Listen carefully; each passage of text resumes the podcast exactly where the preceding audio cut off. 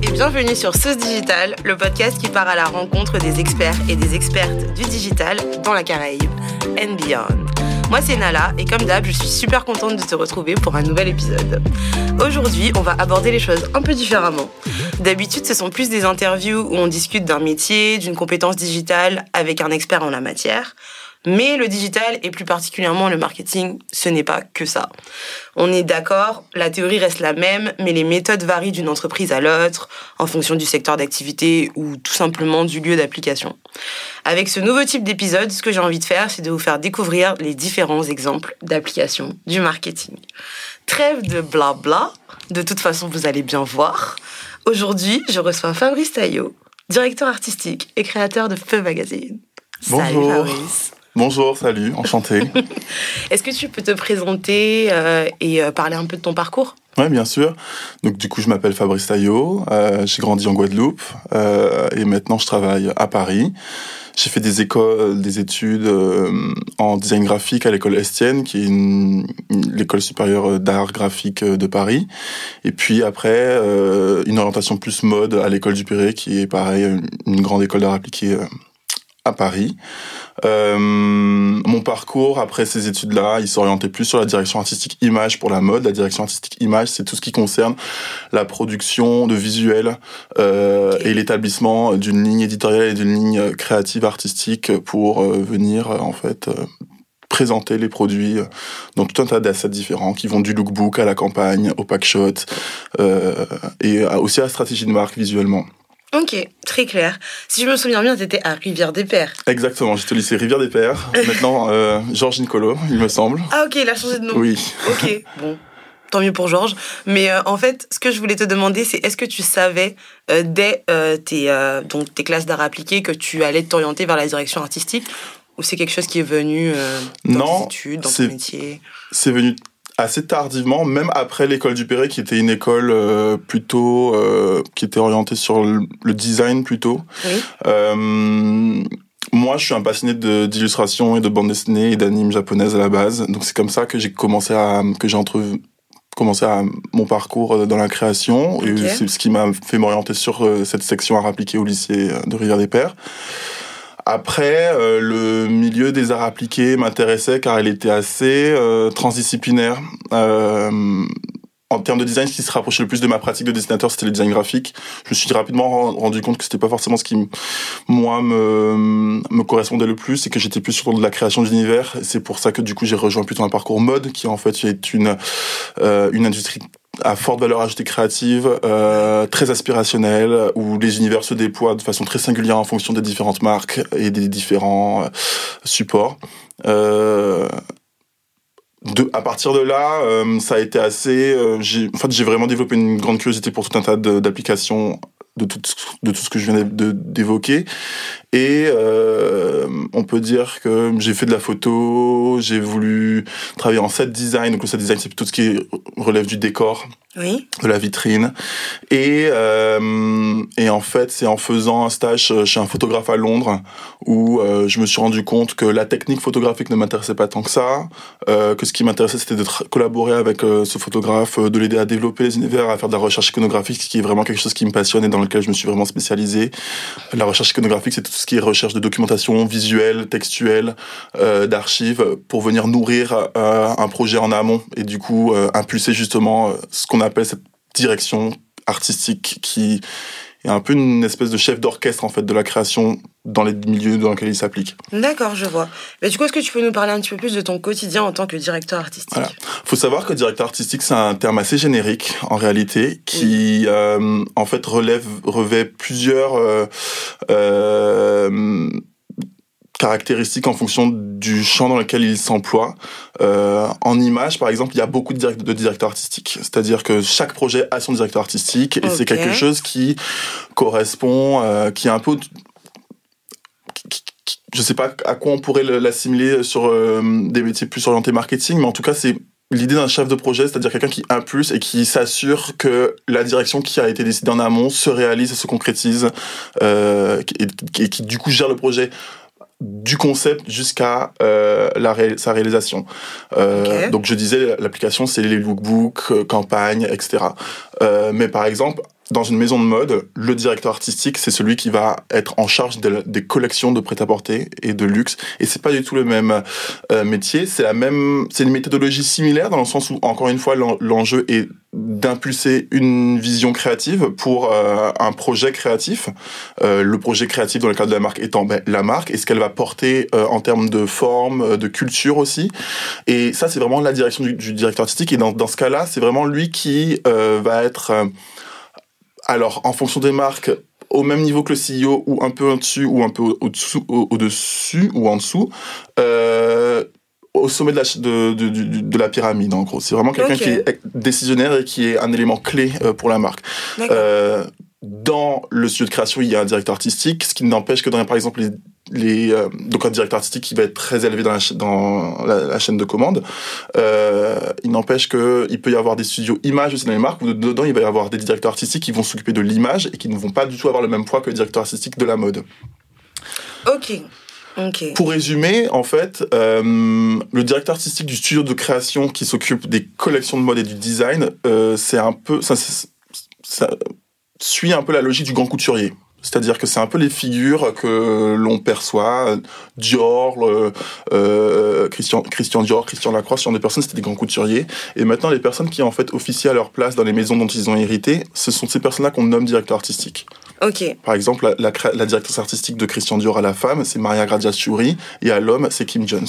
Ok. Et du coup, c'est des personnalités aujourd'hui qu'on connaît au même titre euh, que du coup que, enfin, que les couturiers, que les couturiers pardon, qui ont créé la maison. Ce sont des personnes qui sont très identifiées euh, par le Elles font partie du branding. Elles font euh, partie du branding. Ce sont des ambassadeurs de la marque qui sont très visibles, qui incarnent réellement la, la, proposition qu'ils mènent pour leur maison ouais. et qui sont en réalité responsables du succès ou de l'échec de la marque. C'est-à-dire que c'est plutôt eux qui vont être sous les feux des projecteurs dans la couverture médiatique euh, euh, et beaucoup moins les CEO, j'ai l'impression. Oui, c'est eux qui sont scrutés au final. Exactement. Ouais, je vois.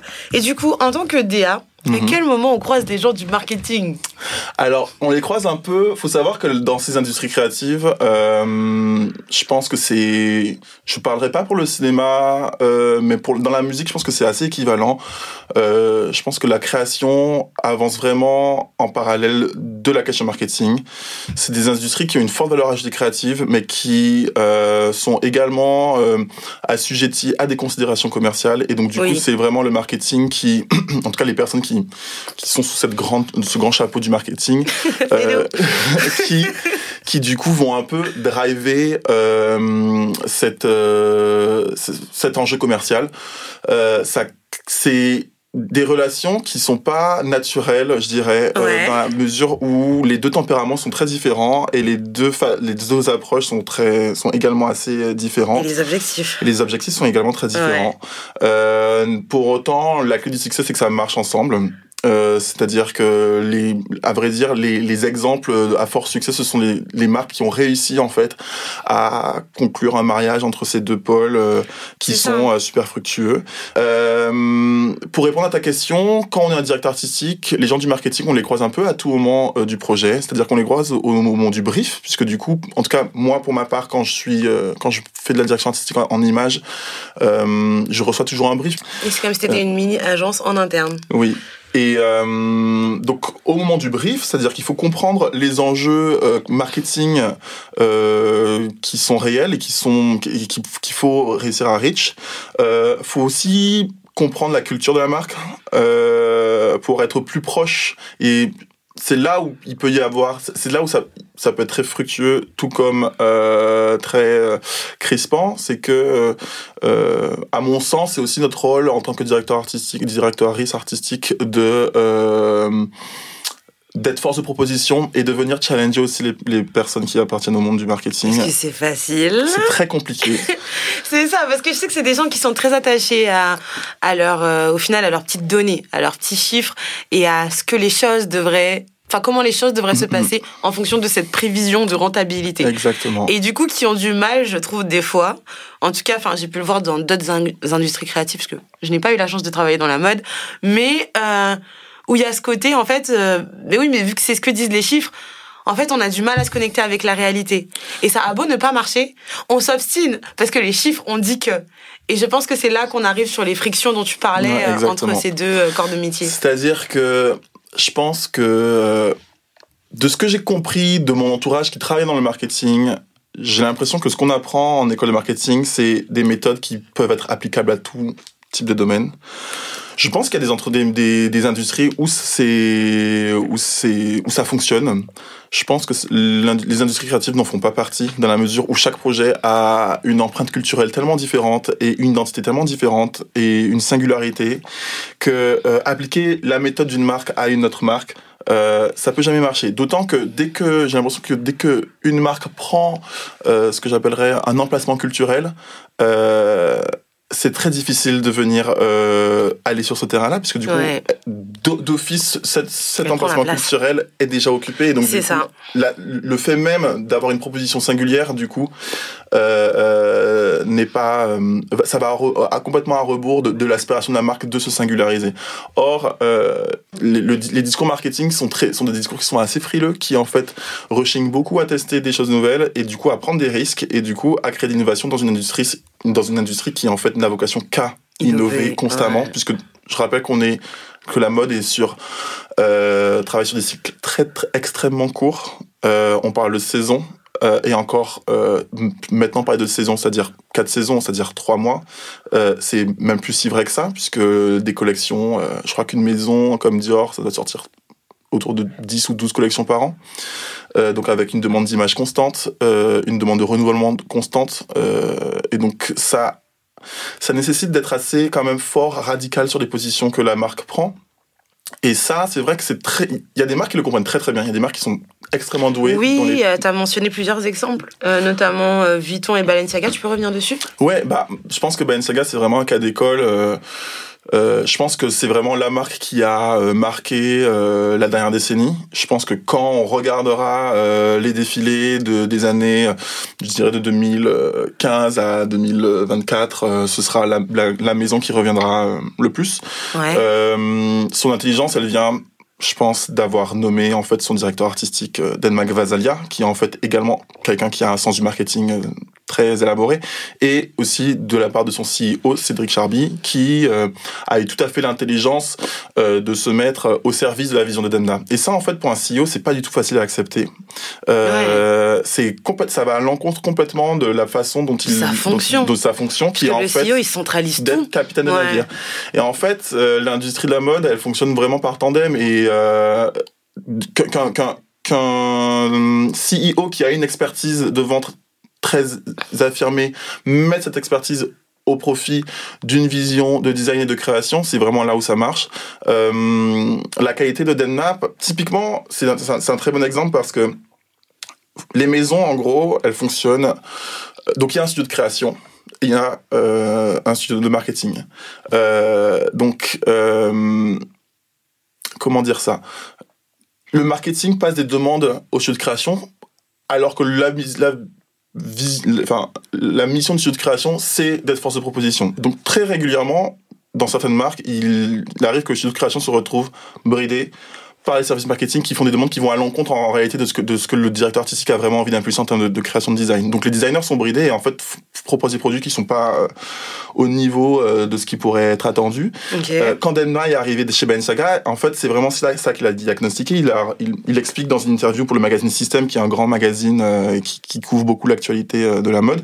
il explique qu'en fait quand il est arrivé chez Ben Saga, c'était une maison en difficulté. elle sortait de 15 ans de relation avec un directeur artistique pour lequel ça s'était assez mal passé. Sur la fin, en tout cas, c'était Nicolas Gesquière.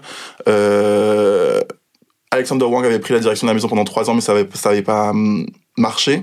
Et il arrive et il, re, il rencontre des designers euh, euh, complètement euh, désenchantés par leur métier, euh, qui en fait exécutent des demandes marketing euh, auxquelles ils n'y comprennent rien. C'est-à-dire ils ne comprennent pas pourquoi ils doivent faire des sweatshirts, ils comprennent pas pourquoi ils doivent faire des robes.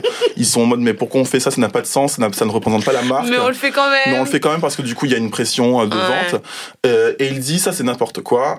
Ça peut pas. La, la création ça fonctionne pas comme ça. Les gens du marketing maintenant vous allez travailler avec les designers. Et en fait il a reimaginé le studio et les bureaux du marketing sont dans les bureaux du studio de création. Enfin. Enfin. Mhm. Ce qui fait que le marketing observe tout le temps ce que font les, les créateurs et partent en fait de leurs propositions. C'est et ça, donc, ils s'imprègnent de leur univers. Exactement. Et Mm. quand euh, le, le designer euh, crée une savate euh, qui va peut-être être compliquée à vendre, mais qui par contre incarne bien l'image de la maison et qui du coup va créer une image aspirationnelle pour le client, la personne du marketing fait genre, elle est trop bien ta savate, fais-la, fais-moi aussi une déclinaison qui est plus commerciale. Et comme ça, je pense que c'est le principe de la mode, c'est-à-dire qu'elle est aspirationnelle.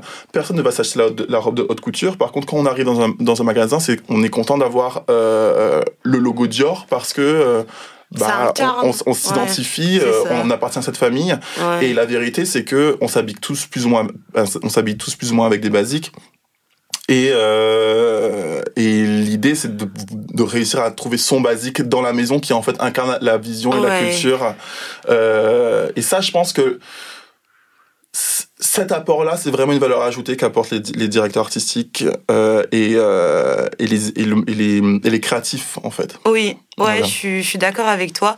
Et d'ailleurs, c'est un truc que je vois souvent, enfin, dans d'autres industries par rapport au marketing, c'est que on nous demande de trouver ces solutions, de les formuler, mais en fait, je pense qu'on se rend pas compte que sans être, sans que, sans que la vision soit nourrie, bah, c'est que des chiffres en fait. C'est que des chiffres, c'est que des observations qui sont difficilement applicables et qui, peut-être, si on croise avec les besoins de la cible, va donner quelque chose d'intéressant. Mais si on prend pas en compte le branding et, et vraiment le message que veut faire passer la marque, bah en fait c'est hyper compliqué à faire. Il y a toujours un décalage. Et en général, le pire c'est que c'est les ventes qui en pâtissent. Donc euh, je trouve que c'est vraiment intéressant euh, comme modèle. Mais du coup, quand l'objectif est la rentabilité, Mm. comment est-ce qu'on peut s'assurer que les créatifs peuvent s'exprimer? T'as parlé du fait d'être au même endroit. Je pense que c'est assez évident, mais c'est déjà un bon début. Est-ce qu'il y a d'autres choses que tu as remarquées qui favorisaient euh, cette euh, ouais cette alchimie entre ces deux équipes en fait? Moi, je pense que hum, par rapport à ta question de quand l'objectif c'est la rentabilité, Oui. j'ai pas l'impression que l'objectif, je- on a dépassé cet objectif. J'ai l'impression que l'objectif c'est la croissance. Et euh, la question qui est à poser, c'est que dans est-ce que Mm. l'objectif d'une d'une industrie créative, c'est d'être rentable? Et donc dans ce cas-là de pouvoir générer suffisamment de profits pour payer ses employés, euh, soutenir sa chaîne de production, euh, pouvoir euh, fournir ses consommateurs, ou est-ce que l'objectif c'est en fait de générer toujours plus de profits. Euh, je pense que les l'industrie de la mode c'est pas une industrie qui est nouvelle. Euh, elle existe depuis très longtemps. Euh, elle a toujours été rentable. Le luxe n'a jamais été aussi rentable que maintenant, euh, malgré les, très paradoxal, d'ailleurs. mais parce qu'il y a de plus en enfin les, le- les écarts de, de richesse euh, se creusent. Donc il y a de plus en plus de personnes qui ont du pouvoir d'achat pour. euh, Oui, mais je me souviens d'avoir lu quelque part que, enfin, euh, bon après, euh, ma mère est pharmacienne, c'est pour ça que j'ai l'info. Mais en fait, de euh, voilà, il y a deux industries en fait euh, qui, euh, quel que soit ce qui se passe, qu'il y ait des guerres, qu'il y ait le Covid et tout, euh, qui ne sont pas impactés, c'est euh, ben, euh, enfin les médicaments, donc euh, Ouais, les médicaments santé. pharmaceutiques, la santé et la mode. bah, en fait, la, le- je pense que plus que la la mode, mode, j'ai jamais luxe- compris. Enfin, le luxe plutôt, pardon. C'était clairement le luxe. Bah, les gens, euh, je pense que les crises euh, créent aussi de la richesse euh, et, euh, et je pense que euh, des gens sont sortis très riches euh, de, Oui. la, de, de, de la crise financière dont on voit un peu le bout et euh, la, la, la, démographie euh, des personnes fortunées qui peuvent en fait euh, acheter des produits de luxe, elle a augmenté et le marché chinois a explosé. Et d'ailleurs, euh, les marques sont aussi assez otages en fait de ce marché euh, dans une certaine mesure, puisque du coup, c'est un marché qui, est assez, qui décide beaucoup euh, de, de ce qui va être produit ou pas, puisque du coup, les consommateurs sont extrêmement nombreux et en fait ont des aspirations qui sont assez différentes du marché européen, mine de rien. Mais t'en avais parlé en off de quelque chose qui s'était passé, non? Oui, bah par Ouais. exemple, un cas qui était assez parlant, c'est euh, une grande marque euh, de mode qui a vu son chiffre d'affaires s'effondrer quand enfin généralement les, les, marques de luxe ont vu leur chiffre d'affaires s'effondrer quand euh, les campagnes anticorruption ont commencé en Chine. Et donc du coup c'était les personnes fortunées affichaient moins leur richesse par peur d'être euh, euh, identifiées. Mm. Euh, et du coup, euh, ça a été un moment, euh, c'est un marché extrêmement volatile et, et, qui du coup peut euh, peut mettre beaucoup de marques dans l'embarras quand ce, justement ce marché ne répond plus à la demande. Et du coup, je pense que quand l'objectif devient la croissance, je pense que c'est là où on arrête d'être créatif et c'est là où on commence à aseptiser. Il y a des marques de Rick Owens, par exemple, dont l'objectif a toujours été de pousser sa vision euh, d'un design radical. Euh, c'est une marque qui se porte extrêmement bien. Euh, c'est une marque qui est extrêmement créative, qui euh, euh, est extrêmement radicale dans sa proposition, mais qui en fait a trouvé sa cible et choisit sa cible et l'entretien, ce qui fait que c'est une cible qui est extrêmement fidèle et qui continue en fait d'acheter. Et donc, il me semble que moi, c'est des modèles euh, de développement d'entreprise qui sont plus viables euh, qu'une rentabilité qui, euh, en fait, à mon sens, peuvent les mettre en danger dans la mesure où euh, le jour où la marque n'est plus aspirationnelle, on l'a vu avec Balenciaga, par exemple. Oui. Euh, C'est-à-dire que le même exemple que j'ai pris, qui était un exemple d'intelligence, en fait, cette année, ils ont pris un backlash qui a vraiment miné euh, les ventes du groupe Kering. Euh, parce que euh, dans cette euh, hystérisation de, de la production d'images, de la production de contenu, dans la production de, de, de, d'assets à vendre, mm-hmm. bah, ils ont poussé le bouton de trop, puisque du coup, c'était une marque qui était assez subversive, qui a fait que ça a vraiment plombé les ventes et beaucoup de personnes se sont retrouvées sur la sellette. Oui, c'est devenu scandaleux en fait. Voilà, c'est ça. dis, et, ouais. et à toujours aller chercher des parts de marché supplémentaires. Euh, certaines marques ont peut-être tendance à oublier leur cible, euh, la cible qui les a fait grandir et qui, et, qui en réalité ouais. sont euh, sont euh, sont celles qui sont fidèles. Ok, ça marche. Story time. Story time. Quelle est ta meilleure anecdote ou ta pire expérience dans ton métier? Euh... La pire expérience est toujours plus juicy, ouais. on le sait. Alors j'ai été assez, chanceux euh, ouais. dans, la, dans, la, mesure où vraiment j'ai rencontré. C'est un milieu qui peut être assez difficile, euh, où il y a vraiment des choses euh, et des comportements qui peuvent être très toxiques. Moi, j'ai jamais été confronté. Je pense que l'expérience qui m'a le plus marqué, mais qui euh, était assez euh, intéressante, c'est que euh, lorsque j'ai fait mon stage chez chez euh, chez ce photographe à Londres. Euh, je travaillais sur un tout petit shooting, hein, donc c'est vraiment ouais. des enjeux des enjeux qui, qui en réalité sont pas énormes, mais pour moi à l'époque c'était assez énorme. Euh, et euh, mais euh, je m'en sou... enfin je m'en souviens de, de ah,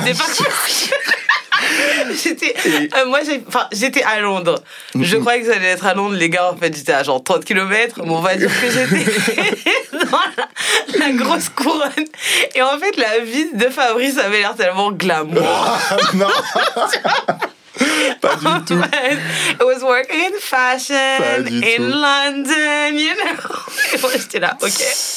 Mais bon, non, mais, mais en gros, c'est vraiment une anecdote, mais euh, sur le shooting, il y avait besoin d'un pigeon, en fait d'une colombe blanche. Le photographe voulait absolument sa colombe blanche. C'était son ouais. idée, c'était une très jolie idée. On avait vraiment tous envie que l'idée se réalise, parce que ça, ça allait donner vraiment une très jolie image. Et euh, en gros, euh, ce photographe, il était au Mexique à ce moment-là. Euh, moi, j'étais à Londres, donc je préparais le shooting. Ouais. Et euh, et tout se passe très bien, je prépare le shooting, la colombe est validée, tout le set design est préparé, j'ai travaillé avec la set designer qui avait fait un super travail. Et alors que le photographe est dans l'avion et arrive alors, et que je, le shooting était littéralement le lendemain, ouais. euh, je lui dis tout est bon, tout est prêt. Euh, du coup, il est très content. Il me demande est-ce que le pigeon est validé? Oui. euh, et en fait, il s'est il s'est passé que alors qu'il revenait, là, on m'apprend qu'il n'y aura pas de pigeon. et parce que la boîte de prod, enfin, il y avait eu un quoi, je ne sais plus lequel. Et en fait, je me suis retrouvé du haut de mes 20 ans à, dans une ville que je connaissais pas, à remuer ciel et, ciel et terre pour trouver euh, un pigeon blanc. Et c'est en fait, c'est vraiment là où je me suis rendu compte que c'était une industrie où il fallait être extrêmement réactif et euh, avoir le sens du détail. Avoir le sens du détail et euh, surtout ne jamais euh, se être paralysé par une situation. euh, et en fait, je, je prends cette anecdote parce que c'était la première d'une très longue série Ok. euh, qui maintenant, euh, ça m'avait vraiment tétanisé sur le coup. Et c'est vrai que maintenant, c'est des choses euh, qui, qui Ouais. font partie du projet et qui euh, sont toujours. euh, Ouais. Mais je me souviens que c'était euh, très stressant et c'était un peu mon entrée. euh. Déjà- c'était qu'un pigeon. Il y a des fois, c'est des voitures. Mais, des- ouais, parce que en fait, déjà au début, tu parlais d'une colombe. Après, Oui. c'est devenu un pigeon. Oui. J'ai l'impression que voilà quoi. Et euh, non, se retrouver à 20 ans à téléphoner à tous les numéros de Dans pays tu pigeonniers connais d'un- pas, dans pays une langue dans- qui n'est voilà. pas ta langue maternelle. dans, hein, dans, une, dans une c'est toute petite chambre euh, de East London euh, en coloc euh, sans un sou et, et c'est aussi la trivialité des problèmes euh, de cette industrie et je pense que ça c'est vraiment quelque chose dont, que j'ai compris à ce moment-là c'est que les problèmes dans l'industrie de la mode sont jamais de vrais problèmes, ce sont des problèmes au regard de l'écosystème dans lequel on, Et il faut s'en rappeler. on- voilà, et les- un problème dans la mode, c'est la couleur du rose n'est pas le bon, euh, cette pièce n'est pas arrivée à temps. Et vous n'imaginez pas l'hy- l'hystérie que ça peut produire euh, dans, le, dans, ce- dans le secteur. euh, Quand, quand, quand, quand quelque chose comme ça arrive, euh, tout le monde a l'impression que c'est la fin du monde et que la Terre va s'arrêter. Et c'est, je trouve que c'est assez symptomatique d'une d'une industrie où il est assez facile de perdre pied. euh, voilà. Ok. Ok, ouais. Tu te dis souvent, euh, on sauve pas des vies. Je me dis pas ça parce que je trouve que c'est un- une expression un peu galvaudée, mais par contre, euh, disons que maintenant, quand il y a un problème, je me dis, euh, ça peut attendre demain. Et c'est une, industrie qui a du mal à attendre le lendemain, mais euh, Ça va tellement vite. voilà, exactement. Et quand il est 19h et qu'il y a un problème, en fait, il va pas se régler dans la nuit, donc je suis pas obligé de m'appeler à 19h pour le régler. En fait, on, peut le- on pourra le régler demain à 8h, il y a pas de problème, on le fera sans doute mieux parce que plus serein. Ok. Bah écoute, merci Fabrice. C'était vraiment top. Ben, merci à toi. Où est-ce qu'on peut te retrouver? On peut me retrouver. Alors, on- peut suivre Feu Magazine, qui est un magazine euh, qui euh, est euh, indépendant, de niche, qui traite des contre-cultures et en- entre autres des identités queer caribéennes. Donc, je pense que c'est assez intéressant.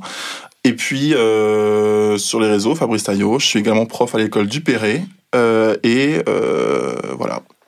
Si tu travaillais pas dans la mode, quel secteur t'intéresserait? Ah oui, c'est vrai qu'il y avait cette question. Euh, bah, moi, je, je, mon rêve ultime, c'est de faire de la bande dessinée à un moment donné. Mais euh, si c'était pas dans les industries créatives, parce que je pense que c'est- du coup la réponse est plus intéressante dans ce sens-là, j'aime beaucoup tout ce qui relève de la hum, géopolitique et je pense que et de l'histoire. Et je pense que j'aurais bien aimé faire euh, une carrière euh, dans ce secteur-là. Ouais. Voilà, qui sont, qui sont des Documenter des choses. documents. C'est- Et ça, ça rejoint parfois ce que je fais dans mon métier Voilà. également. Bon bah écoute, euh, encore merci Fabrice. Toi qui nous écoutes, si à la suite de cet épisode tu souhaites poser des questions, tu peux m'envoyer un DM sur Insta at sauce digital au pluriel. Et n'oublie pas, si tu as aimé, tu peux nous laisser 5 étoiles sur Apple Podcast et Spotify. Bye Bisous